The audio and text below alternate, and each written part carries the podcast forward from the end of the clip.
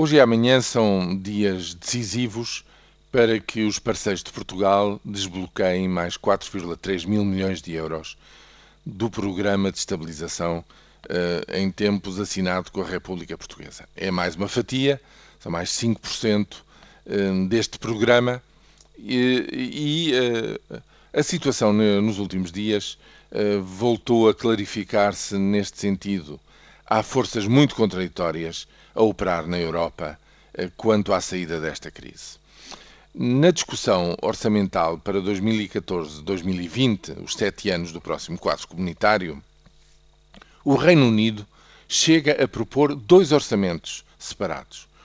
Um orçamento para os cumpridores, aqueles, diz, diz o Reino Unido, que não estão na zona euro, e outro orçamento, um, porventura mais restritivo ainda, de, dos, dos, que não sabem gerir as, as, suas próprias contas, os gastadores e, e, inveterados, que seriam os membros na zona euro que estão com programas de, de assistência. E, portanto, deste conjunto, desta separação, sairia uma redução do orçamento comunitário, do envelope, ehm, de, digamos, do, do orçamento da União Europeia, em vez do seu reforço é isso justamente que, eu, eu, que o Reino Unido não quer. Bom, o Reino Unido está cada vez mais afastado, está cada vez mais marginalizado de qualquer solução eh, conjunta e solidária desta crise das dívidas soberanas,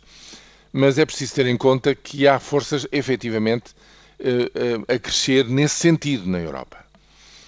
Angela Merkel teve que explicar aos jovens do seu partido, em congresso,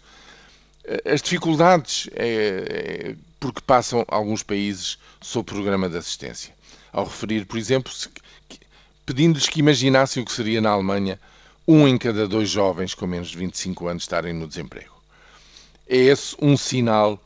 daquilo que está a ser exigido com estes programas de austeridade em Espanha, na Grécia, nos restantes países sob assistência, mas ao mesmo tempo, eh, eh, diz Angela Merkel, é uma estratégia para ganhar tempo para mudança de comportamentos nos países onde houve excesso de despesa na última década e, eh, com essa mudança de, de comportamentos, haver então margem